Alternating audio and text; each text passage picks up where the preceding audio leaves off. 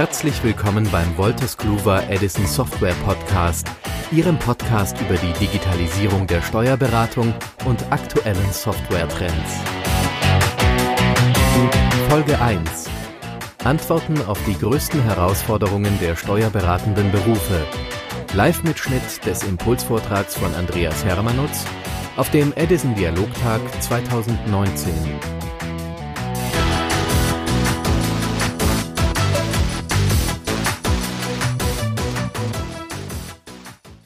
Thema Nummer eins, wir haben eine langsame Konsolidierung des Steuerberatermarktes in Deutschland. Es gibt derzeit 55.205 Kanzleien, etwa 90.000 Berufsträger. 55.205 Kanzleien, die operativ tätig sind, viele davon nicht wirklich, da gibt es auch ganz, ganz kleine, ähm, aber das ist die Anzahl. Das ist eigentlich gar nicht so viel. Wenn man sich den Markt genauer anschaut, dann stellt man fest, und das sind Zahlen, die haben wir nicht erfunden, sondern die muss man sich nur immer wieder bewusst machen. Etwa 60 Prozent dieser 55.000 Kanzleien sind Kleinstkanzleien bis zu vier Arbeitsplätze. 60 Prozent. Wenn ich die Kanzleigröße auf zehn Mitarbeiter hochnehme, dann spreche ich von 90 Prozent des Marktes. Jeder, der hier im Raum sitzt, in der Kanzlei tätig ist, die mehr als elf Mitarbeiter hat, gehört zur oberen 10 Prozent Spitze.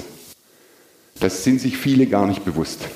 Für kleine Kanzleien ist es in den letzten Jahren schwieriger geworden. Nicht unmöglich, aber schwieriger geworden. Warum? Durch zunehmende Regulierungen. Eine kleine Kanzlei muss sich mit immer mehr Themen beschäftigen. Nehmen wir als Beispiel das Thema DSGVO. Da muss sich der Chef ja um alles kümmern. Selbst wenn er keinen Datenschutzbeauftragten zwingend bestellen muss, weil zu wenige Mitarbeiter, dann ist er aber selbst dafür verantwortlich. Das heißt ja nicht, dass ich dann keinen Datenschutz brauche, aber dann ist der Chef selber dafür verantwortlich.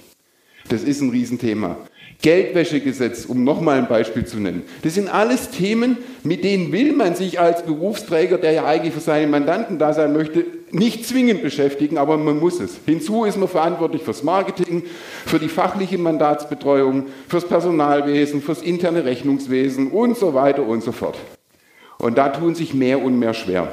Deswegen gibt es eine langsame Konsolidierung. Das nicht heißt, dass die ganz großen Kanzleien kleinere aufkaufen, sondern dass sich mehr und mehr Konsolidierungen ergeben von einer Fünf-Mann-Kanzlei mit einer Sieben-Mann-Kanzlei beispielsweise, von einer Zehn-Mann-Kanzlei mit einer Acht-Mann-Kanzlei. Das sind die Konsolidierungen, die zunehmend stattfinden. Hier ein kleiner Tipp am Rande. Sollten Sie überlegen, eine Kanzlei zu erwerben oder sollten Sie noch keine Nachfolge geplant haben, sprechen Sie uns gerne mal an. Wir kennen unsere Kunden. Wir sind glücklicherweise ja immer im engen Kontakt mit unseren Kunden. Wir wissen, wo jeweils was ansteht in vielen Fällen. Also könnten da vermittelnd tätig werden und können dahingehend ja auch sagen, ob es einigermaßen passt, da wir unsere Kunden kennen. Hier kommt noch ein weiterer Effekt dazu. Der durchschnittliche Steuerberater, das liegt natürlich auch mit an der Ausbildung, in Deutschland ist 52,7 Jahre alt. Hier im Raum deutlich niedriger, aber im Durchschnitt im Markt ist es nun mal so. Noch interessanter, über 30 oder knapp 30 Prozent. Knapp 30 Prozent sind über 61 mittlerweile. Das heißt, da steht immer noch mehr an. Da wird sich in der Zukunft wirklich was tun. So. Das heißt aber auch für uns, ja, dieser Trend geht dahin. Nächstes Jahr wird sich da nichts massiv ändern. Auch in drei Jahren sieht das Gesamtbild noch nicht komplett anders aus, aber die zukünftigen Trends gehen entsprechend in diese Richtung. Jetzt haben wir ein weiteres wichtiges Thema und ich glaube, mittlerweile ist das ein Thema in jeder Kanzlei, in der ich zumindest reinkomme und wenn man darüber spricht, Fachkräftemangel. Fachkräftemangel zwingt mittlerweile tatsächlich sich mehr und mehr Gedanken zur Automatisierung zu machen. Weil wie will ich es denn lösen? Wie will ich denn lösen das weiter zunehmende Geschäft? Und das ist ja auch quasi ein mittlerweile unglaublich interessanter Zustand.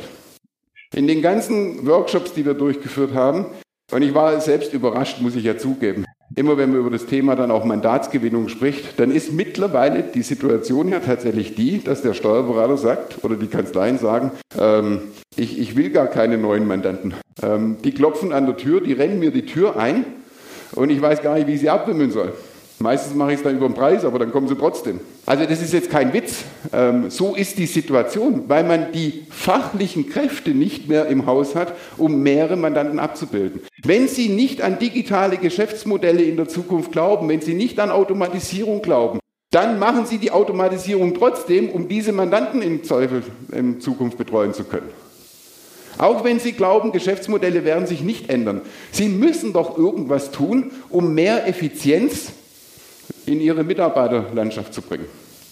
Ihre Mitarbeiter im Durchschnitt verbringen derzeit 60 Prozent ihrer Tätigkeit für FIBU und Lohn. Im Durchschnitt in den Kanzleien in Deutschland. Wir machen aber nur 40 Prozent des Gesamtumsatzes mit genau diesen Tätigkeiten. Also da stimmt das Verhältnis irgendwo nicht. Deswegen zwingt der Fachkräftemangel dazu, sich mehr und mehr mit diesen Digitalisierungsthemen auseinanderzusetzen. Wir müssen mehr in der bestehenden Zeit erledigen können. Und dafür treten wir an. Jetzt sage ich Ihnen aber auch ja, kein Geheimnis für die meisten von Ihnen. Wenn Sie sich heute mit Digitalisierung beschäftigen, in manchen Prozessen, nehmen wir das Beispiel FIBU, Sie führen SBA ein oder, oder, oder, oder DocuWare dann dauert es erstmal länger wie vorher. Es ist leider so und es ist immer so. Und es war auch schon immer so. Wenn ich jahrelang bestehende Prozesse ändere in neue Prozesse, dann habe ich die nicht von heute auf morgen geändert. Ich nehme nicht sofort alle Mandanten mit. Das heißt, ich muss sogar auch noch zweigleisig fahren. Ich habe die traditionellen Mandanten und ich habe die neuen Mandanten. Ich brauche also zwei unterschiedliche Prozesse, muss die nachher wieder irgendwie in Einklang bringen. Meine Mitarbeiter müssen sich langsam daran gewöhnen und, und, und, und, und. Das heißt, sie investieren zuerst mal. Und es wird nicht vom ersten Tag besser und schneller. Aber dieser Invest ist notwendig, vor allem in einer Zeit, wo es uns offensichtlich doch sogar recht gut geht, wo wir uns nicht retten können von Mandantenanfragen. Das kann ja auch mal wieder anders aussehen. Also nutzen Sie diese Zeit, sich mit diesen Themen massiv auseinanderzusetzen. Und noch ein Geheimnis, auch kein wirkliches Geheimnis. Mittlerweile arbeiten ja verhältnismäßig glücklicherweise viele Kanzleien auch mit Edison One-Click, digitaler Kollaboration etc. Wir haben festgestellt, wenn ich ein Muster entwerfen möchte, bei welchen Kanzleien es recht gut funktioniert, dann haben all diese Kanzleien wirklich eine Person abgestellt, die sich ausschließlich um Digitalisierung in der Kanzlei kümmert. Da gibt es eine Person in der Kanzlei, die das alles macht. Die ist auch geschult. Und die geht sogar zum Mandanten raus und erklärt ihm, wie er das Kassenbuch zu führen hat. Das ist der Invest für die Zukunft. Und dann funktioniert es. Wenn ich das einfach so nebenbei mache, wird es schwieriger. Geht auch, aber es wird schwieriger. Also das als kleine Tipps am Rande. Kommen wir zur These Nummer drei, die begleitet uns schon relativ lange, die ja immer wieder vorkommenden Deregulierungsbestrebungen der EU im Hinblick auf die freien Berufe in Deutschland. Es gab hier schon verschiedene Vertragsverletzungsverfahren in der Vergangenheit, die wurden alle abgewehrt. Also mit leichten Anpassungen. Sie kennen die Anpassungen im Steuerberatungsgesetz, äh, was ähm, die Erbringung von steuerlichen Beratungstätigkeiten anbelangt, etwas erweitert durch ausländische Steuerberatungsgesellschaften, die in Deutschland tätig werden dürfen. Sie kennen die Änderungen in der äh, Steuerberatervergütungsverordnung, ähm, dass man auch Gebühren unterhalb der entsprechenden ähm, äh, Sätze verlangen kann. Ähm, man muss den Mandanten darauf hinweisen, dass es möglich ist und, und, und. Da sind Sie viel besser involviert wie ich. Es gibt weiterhin immer wieder diese Attacken, ganz aktuell ja auch wieder. Ja, ganz aktuell geht es wieder um die Vorbehaltsaufgaben. Europa sagt, es gibt so viele Ausnahmen für die Vorbehaltsaufgaben wie Lohnsteuerhilfevereine etc., dann können wir sie auch komplett abschaffen. Ähm, jetzt mal vereinfacht ausgedrückt. Dagegen versucht gerade die Bundessteuerberaterkammer, die erfolgreich alles andere bisher auch argumentativ gut abgewendet hat, wegen Verbraucherschutz und so weiter, jetzt gerade ein Clou, nämlich dass sie das, was ohnehin im Leitbild der steuerberatenden Berufe steht, nämlich dass der Steuerberater ein Organ der Steuerrechtspflege ist, wollen sie jetzt gesetzlich verankern. Das wäre schon ein Clou, ja, weil dann ist der Steuerberater und der Berufsstand gesetzlich verankert und nicht mehr nur im Leitbild beschrieben, dass er ein Organ der Steuerrechtspflege ist. Wer sich jetzt schon freut und sagt, vielleicht geht es dann so weit bis wie bei den Anwälten, dass man eine Anwaltspflicht hat bei manchen Verfahren, so weit wird es vermutlich nicht gehen. Es wird wahrscheinlich keine Steuerberaterpflicht geben, ähm, aber zumindest mal wäre dann gesetzlich verankert. Also da gibt es immer wieder Entwicklungen. Ich bin der Meinung, wir müssen das beobachten. Bin aber auch der Meinung, eigentlich kann gar nicht viel passieren, selbst wenn manche Regulierungen wegfallen. Ich tippe auch darauf, dass wir die Vergütungsverordnung nicht für alle Ewigkeit haben werden. Jetzt erst Anfang Juli wurde die Honorarordnung für Architekten und Ingenieure abgeschafft. Ich weiß nicht, ob Sie es mitbekommen haben. Ähm, Anfang Juli, EuGH sagt, ist nicht rechtskonform. Ich glaube mit hoher Wahrscheinlichkeit, dass es im Steuerberatersegment auch blühen wird, dass es zumindest mal die nicht mehr geben wird. Aber eigentlich kann uns das doch alles egal sein. Wir müssen uns da auf dem Markt ohnehin so aufstellen, dass der Mandant gern unsere Leistung in Anspruch nimmt und gerne bezahlt. Wir müssen die besten Leistungen und Services für unsere Mandanten bieten und ihm einen Vorteil verschaffen. Dann kann auch jeder Mitbewerber kommen und Sie als Steuerberater haben ja einen unglaublich hohen, ja man sagt so schon USP, einen Mehrwert durch Ihre Ausbildung. Wer ohne diese Ausbildung soll denn den Mandanten betreuen können, so wie Sie es können? Und jetzt kommt noch ein Nebeneffekt dazu. Sie sind noch viel mehr als ein steuerlicher Berater. Sie sind der Lebensberater Ihrer Mandanten. Der kommt doch mit allen Themen. Und witzigerweise fließen ja steuerliche Themen auch in alle Lebensbereiche mit ein, bei fast allen Entscheidungen, also auch bei Scheidungen und so weiter. Ähm, also das heißt, sie sind ja irgendwo sowieso immer involviert und deswegen haben wir auch ein unglaublich hohes Maß an Mandantenbindung hier in Deutschland. Das gibt es in anderen Ländern in der vergleichsweisen Größenordnung nicht. Nächste große, große Herausforderung, die unterschätzt wird, Generationenwechsel ändert die Erwartungshaltung von Mitarbeitern und Mandanten. Wir sind mittlerweile an diesem Scheidepunkt angekommen, dass die nachfragende Bevölkerung, also der Anteil der nachfragenden Bevölkerung aus der Generation Y, ist mittlerweile der Anteil, der größer ist wie die Generation X und die Babyboomer. Das heißt, Sie müssen sich auf diese Anwenderklientel oder Kundenklientel mehr einlassen. Die wollen anders mit Ihnen zusammenarbeiten, als es Ihr bisheriger traditioneller Mandant wollen. Diese Generation übernimmt auch mehr und mehr die Entscheiderrollen in den Betrieben. Da ist es nichts mehr mit klassischer Arbeit. Und das Gleiche gilt dummerweise für Ihre Mitarbeiter ja genauso. Da kommt jetzt die Generation Z als Auszubildende. Ja, die haben ja völlig andere Vorstellungen. Das ist übrigens mit ein Grund, warum es auch weniger Steuerberater gibt, die in die Selbstständigkeit gehen. Da kommen plötzlich so Themen wie Work-Life-Balance. Also wenn ich Sie angucke, ich glaube, wenn ich mit Ihnen über Work-Life-Balance sprechen würde, würden Sie sagen, ja, wie soll ich das machen? Ja, es gibt ja steuerliche Fristtermine und so weiter und so fort. Ich kann jetzt nicht mal ein halbes Jahr Siesta machen. Ähm, aber für die junge Generation sind solche Themen plötzlich ganz, ganz wichtig. Da geht es nicht mehr nur um Geld. Das ist ein Thema, mit dem man sich auseinandersetzen muss. Das gilt im Übrigen auch für uns. Auch bei uns gibt es einen Fachkräftemangel im Bereich der Entwicklung. Und wenn man heute Vorstellungsgespräche führt mit solchen Entwicklern aus dieser Generation, dann kommen natürlich schon mal so Wünsche, dass man sagt, okay, 40 Stunden Arbeitsvertrag ist völlig in Ordnung, aber die verbringe ich nicht im Büro, also die verbringe ich da, wo ich will. Und ich habe Bekannte auf Mallorca und da kann ich ja genauso arbeiten. Und das Dumme ist, es stimmt ja wirklich. Das geht ja heute wirklich mit den Vernetzungen, die da sind. Es geht nicht in allen Bereichen, das sage ich auch ganz offen. Aber es geht in vielen Bereichen. Und auch da müssen sich Kanzleien, denke ich, mehr und mehr Gedanken machen, wie sie diese Flexibilität abbilden können, um die richtigen, motivierten Mitarbeiter in Zukunft zu finden. Zunehmende Automatisierung erfordert bessere Sichtbarkeit der Kanzleileistung. Ja, Sie kennen das vielleicht mittlerweile auch schon. Der Mandant googelt ein bisschen rum, Google weiß ja alles. Sagt mal, was kostet eigentlich Buchhaltung? Und dann stößt er auf solche Angebote wie, was weiß ich, äh, ja, Selbstbuchhaltungslösungen. App kostet 7,50 Euro und dadurch ist die Buchhaltung erledigt. Ja, Sie alle lächeln, Ihr Mandant lächelt auch, weil er sich freut. Weil der weiß ja nicht, dass es lange keine Buchhaltung ist, die da abgebildet wird. Wir sind da weit weg von einer Qualitäts-BWA, mit der ich irgendwas anfangen könnte oder die ich als Entscheidungsgrundlage nehmen könnte. Was dort passiert, ist eine maximal eine geordnete Belegablage ja, und damit in vielen Fällen eine gesetzliche Pflichterfüllung. Es wird aber schon schwieriger bei der Umsatzsteuervoranmeldung, die in den meisten Fällen dann völlig verkehrt ist, wenn es man dann wirklich selber so macht.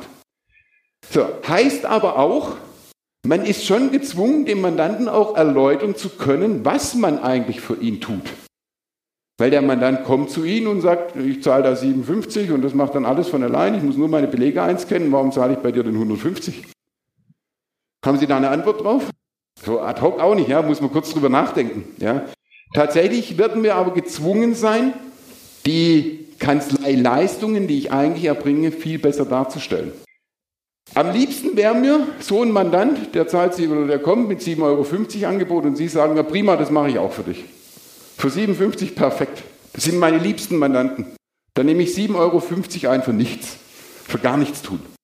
Brauche aber dann die Haftungsausschlüsse, brauche eine genaue Vereinbarung mit dem Mandanten, wer ist für was verantwortlich und wer ist bereit, wie und was zu investieren. Natürlich könnten Sie das auch abbilden mit der gleichen Leistung. Stellen Sie sich vor, momentan, wenn Sie eine Buchhaltung machen, dann kriegen Sie einen Pendelordner häufig noch ins Haus. Da haben Sie eine Sichtprüfung des Belegs. Der wird qualitätsgesichert. Den hat jemand in der Hand. Der ist da. Ich weiß, dass er da ist. Ich habe ihn gesehen. Ich habe ihn verbucht. Vielleicht mache ich sogar noch einen Stempel drauf. Ich gucke, ob die Umsatzsteuer-ID-Nummer drauf ist. Ich gucke, ob alle anderen Beträge drauf sind. Muss ich ja, wenn ich ihn abschreibe bei der Buchhaltung. Aber dafür haben Sie noch nie Geld genommen für das Abtippen. Noch nie. Auch in der Vergangenheit nicht. Für die hohe Compliance-Qualität haben Sie Geld genommen. Für das, dass der Mandant seine Ruhe hat, für das, dass er mit seiner BWA auch was anfangen kann, haben sie Geld genommen. Und das wird in Zukunft viel stärker hervorzuheben sein. Heißt aber auch, Sie werden in Zukunft Service-Level-Agreements benötigen mit Ihrem Mandanten. Je nachdem, was er bereit ist, selber zu verantworten und wofür Sie die Verantwortung nehmen. Ich komme auf das Thema gleich nochmal zu sprechen.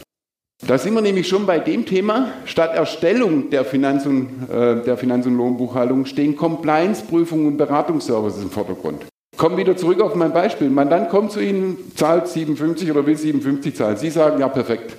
Jetzt gibt es ein Service-Level-Agreement, komplette Verantwortung liegt beim Kunden. Sie übernehmen keine Haftung für die Richtigkeit, Vollständigkeit und so weiter und so fort. Betriebsprüfungsrisiko liegt ebenfalls beim Mandanten.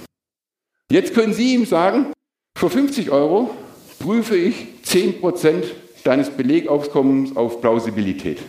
Dafür verlange ich aber natürlich ein bisschen mehr. Hast ein bisschen mehr Sicherheit. Ich kann aber auch 50% prüfen, dann kostet 200 Euro. Ich kann aber auch eine Komplettprüfung machen und übernehme die Haftung und die Garantie, dass deine Dinge richtig sind.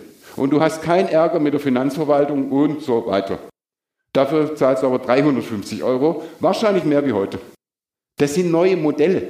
Manche Kanzleien vereinzelt fangen an, genau solche Geschäftsmodelle in ihren Kanzleien abzubilden. Das wird spannend, ähm, was sich da durchsetzen wird und was sich da tut. Nochmal, noch können wir alles gestalten. Wir sind auch auf Ihre Feedbacks an der Richtung da angewiesen. Ja, das bedeutet aber auch, um diese Leistungen in Zukunft wirklich gut erbringen zu können, brauchen Sie die richtigen Lösungen. Das ist ja der Grund, warum wir uns mit den Themen beschäftigen. Sie können, wenn Sie so eine Plausibilitätsprüfung anbieten wollen, das natürlich auch nicht so richtig manuell machen. Da braucht man Systeme dafür, die über so ein Ampelsystem darauf hinweisen, wo gibt es denn Anomalien beispielsweise. Was muss ich denn angucken? Erst dann wird das ganze Thema effizient. Und eins muss man sich vorstellen, heute kriegen Sie in vielen Fällen diesen Pendelordner. In Zukunft werden Datenströme von unterschiedlichen Quellen auf Sie eindreschen. Oder beim Mandanten. Das heißt, mehr und mehr buchhaltungsrelevante und lohnbuchhaltungsrelevante Daten kommen nicht mehr in Papierform, sondern kommen irgendwo her und sammeln sich irgendwo in unterschiedlichen Töpfen. Wer hat denn das in Zukunft noch im Griff? Und deswegen sagen wir an sich der Steuerberater, weil bei dem fließt doch alles zusammen. Der Steuerberater muss dies zu diesem Ökosystem werden, aller Ströme, die in irgendeiner Weise steuerliche Relevanz haben können. Dazu braucht man irgend so ein Data Lake, das dann auch noch durchsuchbar ist und das sortieren kann und alles in Ordnung bringt von diesen unterschiedlichen Quellen, die auf einen einkommen. Das müssen wir bereitstellen.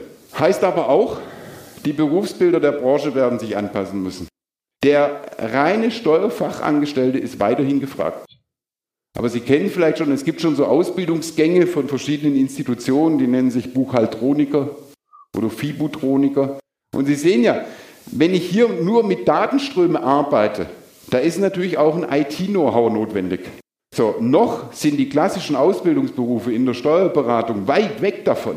Da wird sich aber was tun müssen. Oder aber man braucht eine neue Berufsgruppe innerhalb der Kanzlei. Vielleicht ist sogar das das erfolgsversprechende Modell, was manche Kanzleien gerade schon umsetzen. Entweder mit Hilfe von Auszubildenden über eine Auszubildendenwerkstatt oder aber mit eigens ausgebildeten Mitarbeitern, Bürokommunikationsfachkräfte etc., denen man die Aufgabe gibt, alles technisch so vorzubereiten, dass sich der steuerliche Fachmann auf seine Kompetenzen berufen kann und beziehen kann.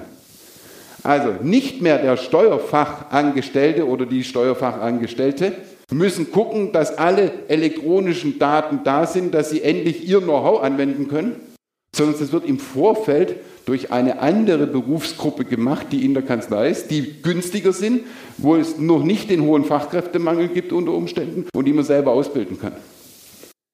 Das Modell wird interessanter bei mehr und mehr Kanzleien. Ich sage mal den Begriff Abfangjäger. Also den Abfangjäger, der auch den Mandanten anruft, wenn noch was fehlt, ja, wenn er noch Daten bereitstellen muss etc., damit die hochbezahlten steuerlichen Fachkräfte sich um ihre Themen kümmern können. Ja, und dann gibt es so einen Trend mittlerweile Vermittlungsplattformen für Steuerberater. Weiß nicht, ob Sie schon gesehen haben. Ähm, gibt da so einen Vorreiter, der nennt sich Ageras. Könnt ihr mal eingeben, www.ageras.de. Das ist eine Plattform, die Steuerberaterleistungen vermittelt. Das klingt ja erstmal ganz cool. Ja, sagen wir, komm, dann melden wir uns auch an, können wir uns bewerben für Mandanten. Ja, dann sind wir aber ganz nah an solchen Plattformen wie zum Beispiel Booking.com. Schon mal gehört? Wer hat schon mal ein Hotel gebucht über HRS oder Booking? Ja, das ist ja eigentlich ganz geschickt. Ne? Man geht da rein, man sagt, wo man hin will und dann kann man sich aussuchen, welches Hotel man nimmt. Ja, was glauben Sie, welche Hotels relativ weit oben platziert sind? Natürlich schon auch die mit guten Bewertungen, aber eben auch die, die relativ viel bezahlen an die Plattform. Booking.com nimmt bis zu 30 Prozent des Übernachtungspreises als Vermittlungsgebühr. Das ist eine Hausnummer. Wenn sich solche Vermittlungsplattformen durchsetzen und es eine Marktmacht gibt, wie zum Beispiel bei Booking.com, die sind ja mittlerweile Marktführer, dann kommt man nicht mehr drum rum. Dann bin ich gezwungen, dort mitzumachen und habe 30 Prozent Vermittlungsgebühr. In der Steuerberaterbranche kennen wir derzeit die Kostenposition Vermittlungsgebühr noch nicht mal. Hotels kennen die schon immer vom Reisebüro, war zwar nicht so hoch, aber da gab es zumindest mal die Position. Jetzt überlegen Sie mal, Sie hätten in Ihrer heutigen G&V eine Kostenposition in Höhe von 30 Prozent Ihres Umsatzes. Das sind die guten Margen, die die Branche heute hat, ganz schnell ganz weit unten. Also, es bleibt natürlich abzuwarten, ob sich sowas durchsetzt. Jetzt komme ich nämlich wieder auf das Thema zurück. Sie sind der Lebensberater für den Mandanten. Wenn Sie ein Hotel buchen, dann gehen Sie da einmal hin und sind wieder weg. Das ist ja keine persönliche Beziehung, die ich da aufbaue. Ein völlig anderes Modell, wie hier bei steuerlicher Beratungsleistung. Natürlich stimme ich zu bei der Prüfung eines Falles, beispielsweise mal eines autarken Falles, das könnte ich mir sogar noch vorstellen. Aber eine dauerhafte Mandatsbeziehung werde ich nicht über eine Plattform aufbauen. Meine persönliche Meinung. Das wird sich darstellen. Wir müssen es beobachten. Ich bleibe ja weiterhin dabei, bauen Sie sich Ihr eigenes Portal. Bauen Sie sich Ihre eigene Plattform und fangen so über Ihre Internetseite entsprechend neue Mandanten. Da brauchen wir niemand, der vermittelt. Zunehmende Digitalisierung, jetzt kommt nämlich wieder mal ein positiver Effekt, auf Seiten der Finanzverwaltung und Komplexität für den Steuerpflichtigen helfen dem Berufsstand. Das, was ich gerade gesagt habe, die zunehmende Regulierung, die zunehmende Anspruch wird für Sie, insbesondere für kleine Kanzleien, wo einer alles machen muss, betrifft Ihre Mandanten natürlich auch. Und gerade die zunehmende Digitalisierung der Finanzverwaltung, die mehr Verantwortung gegenüber dem Mandanten auferlegt, hilft Ihnen, weil der ja gar nicht weiß, was da passiert. Und jetzt gibt es ja glücklicherweise auch einen neuen Trend bei der Generation Y. Man holt sich gerne einen Dienstleister, der sich um Dinge kümmert. Ich komme ja noch aus so einer Generation, da macht man möglichst viel selbst. Also auch im Heim. Ja, ähm, mein Vater hat immer Holzdecken an die Decke gemacht, Boden selber verlegt und, und, und. Damals war es noch nicht üblich, dass man überall einen Handwerker holt. Heute schon. Heute sagt man einfach, meine Work-Life-Balance, ja, meine Freizeit ist mir wichtiger, ich hole mir für alles einen Dienstleister. Und das gilt für einen Steuerberater genauso. Welcher Ihrer Mandanten hat denn wirklich Lust, sich mit solchen Themen zu beschäftigen? Und ich kann ein eigenes Beispiel erzählen von Elster. Ähm, ich wollte auch die vorausgefüllte Steuererklärung nutzen. Ich habe gedacht, ich drehe durch. Ähm, ich will heute meine Steuererklärung machen, also logge ich mich heute da ein und will heute meine Daten abrufen. Das dauert ja Wochen. Ähm, also, ja, also die meisten, jetzt habe ich ja sogar noch ein bisschen eine Ahnung, über was sie da überhaupt sprechen, aber die meisten Mandanten ja eben nicht.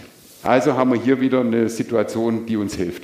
Im Übrigen, und da kann man mich gerne zitieren, Weil häufig wird ja der Steuerberater auch schon als aussterbender Beruf bezeichnet. Da gibt es ja diese Studien von Frey und Osborn von vor, was weiß ich, wie vielen Jahren mittlerweile. Und die geistert ja immer noch rum. Und da steht der Steuerberater auf Platz zwei oder drei der am meisten gefährdeten Berufe durch die Digitalisierung.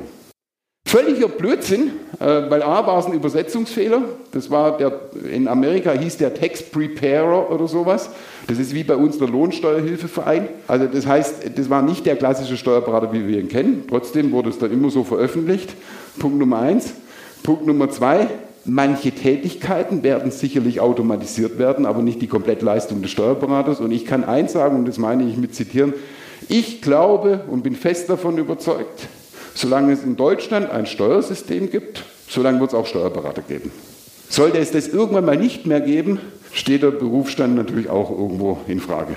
Aber da glaube ich auch nicht dran. So, Jetzt komme ich nochmal auf das Thema zurück. Das heißt, momentan können wir die Zukunft noch selber gestalten. Das heißt, wir können Dinge ausprobieren, aber wir müssen es dann auch wirklich tun. Man muss sich mit den Themen beschäftigen. Man muss sich auch mit den Softwarelösungen beschäftigen, nach und nach, die einem angeboten werden, um seine Erfahrung zu sammeln. Auch wenn noch nicht alles hundertprozentig rund läuft, wird in Zukunft auch derjenige weiter vorne sein, der schon seine Erfahrung gemacht hat. Und nicht derjenige, der dann irgendwann später erst anfängt. So, was sind denn daraus folgend die Kernthemen unserer Entwicklung, wenn man sich diese zehn Hypothesen anschaut? Natürlich, viele Themen habe ich gerade am Rande schon genannt. Schauen Sie nochmal das an, was da oben ganz rechts steht. Wir haben letztes Jahr, auf, nee, vor zwei Jahren eingeführt und letztes Jahr auch hier im Dialogtag darauf hingewiesen. Wir haben eine sogenannte Customer First Initiative im Unternehmen ins Leben gerufen. Jetzt sagt der ein oder andere von Ihnen, es ist doch eigentlich sowieso klar, der Kunde steht doch immer im Mittelpunkt. Ja, bei uns auch. Aber wenn man sowas wirklich ausruft, an alle Wände hängt, dann hat es schon Auswirkungen. Und ich kann Ihnen eins sagen, wir hatten noch nie, hat vorher schon mal gesagt, so viele Workshops wie in den letzten zwei Jahren. Wir hatten noch nie so viele Besuche mit Anwenderkreisen wie in den letzten zwei Jahren. Und natürlich holt man sich auch viel Prügel. Und natürlich ist es auch okay. Und natürlich ist es für uns manchmal unbequem. Aber es bringt uns gemeinsam weiter. Und dafür stehen wir auch. Edison, Akte, Software.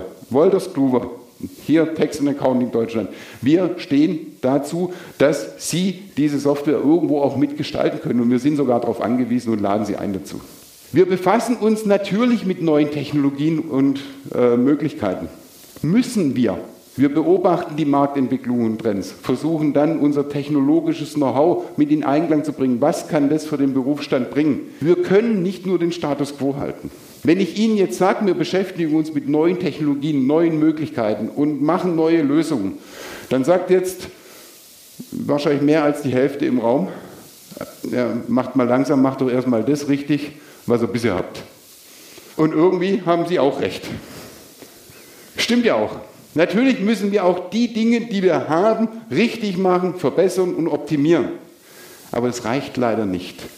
Sie sehen gerade, und die Geschwindigkeiten nehmen ja zu dieser ganzen Entwicklung. Wir können uns nicht darauf ausruhen, nur an den Dingen weiter zu doktern, die wir schon haben. Wir müssen uns ganz massiv mit diesen neuen Technologien beschäftigen.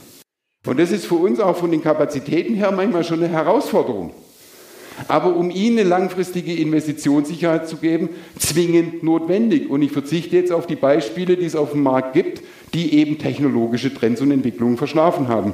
Siehe Nokia, Quelle und so weiter. Und gerade die enge Bindung zu unseren Kunden ermöglicht uns ja diese praxisgerechte Entwicklung.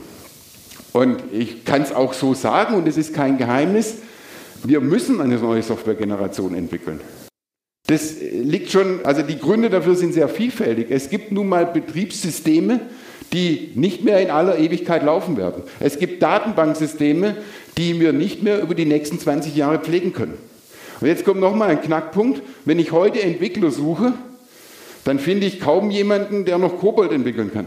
Sondern ich habe natürlich, wenn ich heute Entwickler suche, Entwickler, die mit modernen Entwicklungssprachen umgehen können, die natürlich auch Cloud-Lösungen entwickeln wollen. Und das heißt also, ich bin schon deshalb auch gezwungen, mich hier immer wieder zu erneuern. Wir haben bereits angefangen, eine neue Softwaregeneration zu entwickeln. Ich mache da kein Hehl und Geheimnis draus. Ähm, das wird aber nicht was sein, was ich heute sage, ab nächstes Jahr haben Sie eine neue Softwaregeneration. Das wird sich natürlich schleichend entwickeln. Natürlich spielt Cloud und Artificial Intelligence, künstliche Intelligenz dabei eine ganz maßgebliche Rolle. Und deswegen forschen wir an der Stelle auch ganz erheblich. Eine Buchhaltungsautomatisierung, sind wir mal ehrlich, es gibt keinen Anbieter auf dem Markt, der eine Buchhaltungslösung herstellt, der sich darüber keine Gedanken macht. Natürlich macht es unser Mitbewerber auch. Natürlich machen wir das aber auch. Bleibt jetzt die Wette, wer schneller ist und besser. Wir sind da schon sehr weit. Und ich denke, dass wir Ende des Jahres schon in kleine Pilotphasen gehen können. Ähm, und ich spreche hier jetzt wirklich von Vollautomatisierung der Buchhaltung. Es wird, wenn ich hier von neuer Softwaregeneration spreche, bei uns kein, und es gab es in der Vergangenheit noch nie, es wird kein Big Bang geben, dass ich sage, wir kündigen jetzt die bestehende Softwarelösung da und da ab und dann gibt es eine neue. Völlig unmöglich.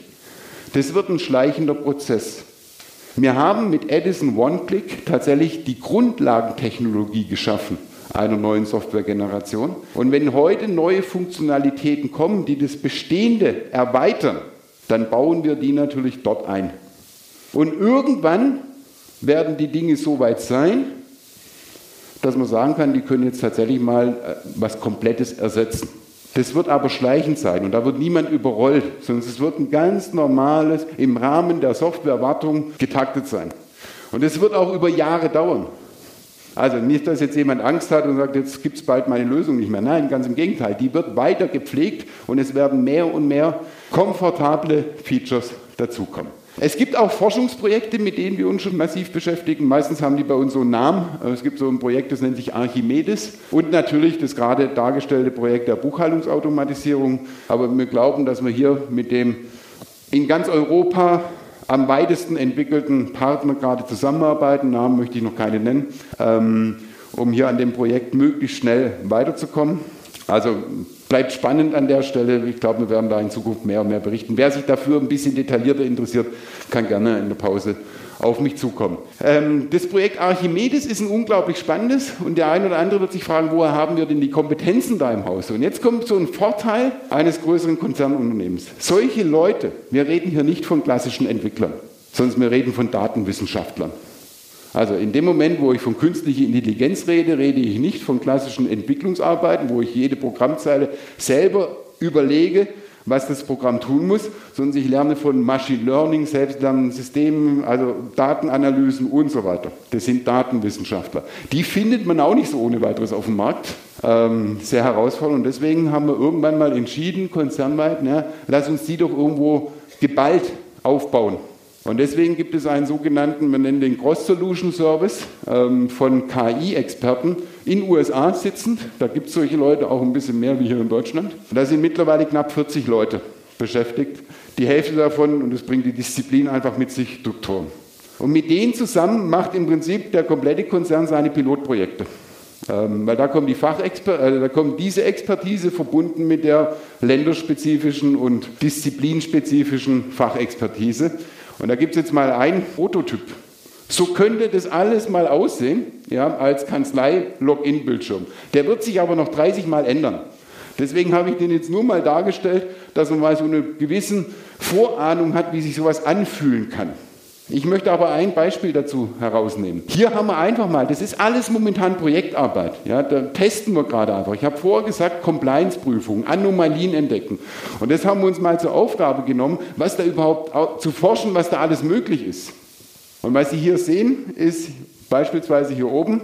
Hier oben sehen Sie die Ausgangsrechnungen eines Mandanten ähm, in den letzten Monaten. Der blaue Bereich ist der statistisch ermittelte Normalbereich. Und hier in dem letzten Monat 6, 19 war es irgendwie weniger. Das wenige könnte theoretisch auch normal sein, wenn es immer so ist im Juni. So, und jetzt sagt das System, Moment mal, da stimmt irgendwas nicht. Und jetzt stellt er hier drüben aber auch gleich fest, an was das liegen könnte. Der stellt jetzt Fragen, um auch für die Zukunft bei Vorher- und Voraussagen wieder zu lernen. Er stellt jetzt zum Beispiel die Frage, Moment mal, ich habe festgestellt, in den letzten Monaten war immer eine Rechnung an die ABC Company dabei. Eine relativ hohe. Diesen Monat nicht, hast du die vielleicht vergessen? Das sind genau diese Prüfungskriterien, die in Zukunft wichtig werden. In dem Moment, wo alles aus digitalen Töpfen kommt und man keine Belege mehr im Haus hat. Weil niemand mehr guckt doch drauf, niemand mehr überblickt, ob es vollständig ist. Und so ein System hilft mir natürlich dann, beim Mandanten gegenüber genau die gleichen Fragen zu stellen. Du hör mal zu, da fehlt dieses Mal eine Rechnung, obwohl die bisher immer kam. Das macht mir dieses System. Das hat es gelernt, jeden Monat kommt diese Rechnung. Und da gibt es natürlich noch zig andere Fragen. Und je nachdem, was dann dabei rauskommt, ist es ganz normal, dass im Juni vielleicht die äh, Ausgangsrechnungen weniger sind oder eben nicht. Solche Systeme ähm, werden da erforscht.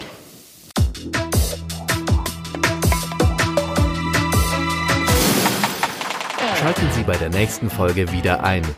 Wir freuen uns, Sie wieder hier begrüßen zu dürfen. Dieser Podcast wurde Ihnen präsentiert von Wolters Kluwer Edison Software, die Komplettsoftware für Steuerberater. Für mehr Informationen besuchen Sie unsere Webseite steuerberater.edison.de. Mehr Freude am Beraten mit Edison Software.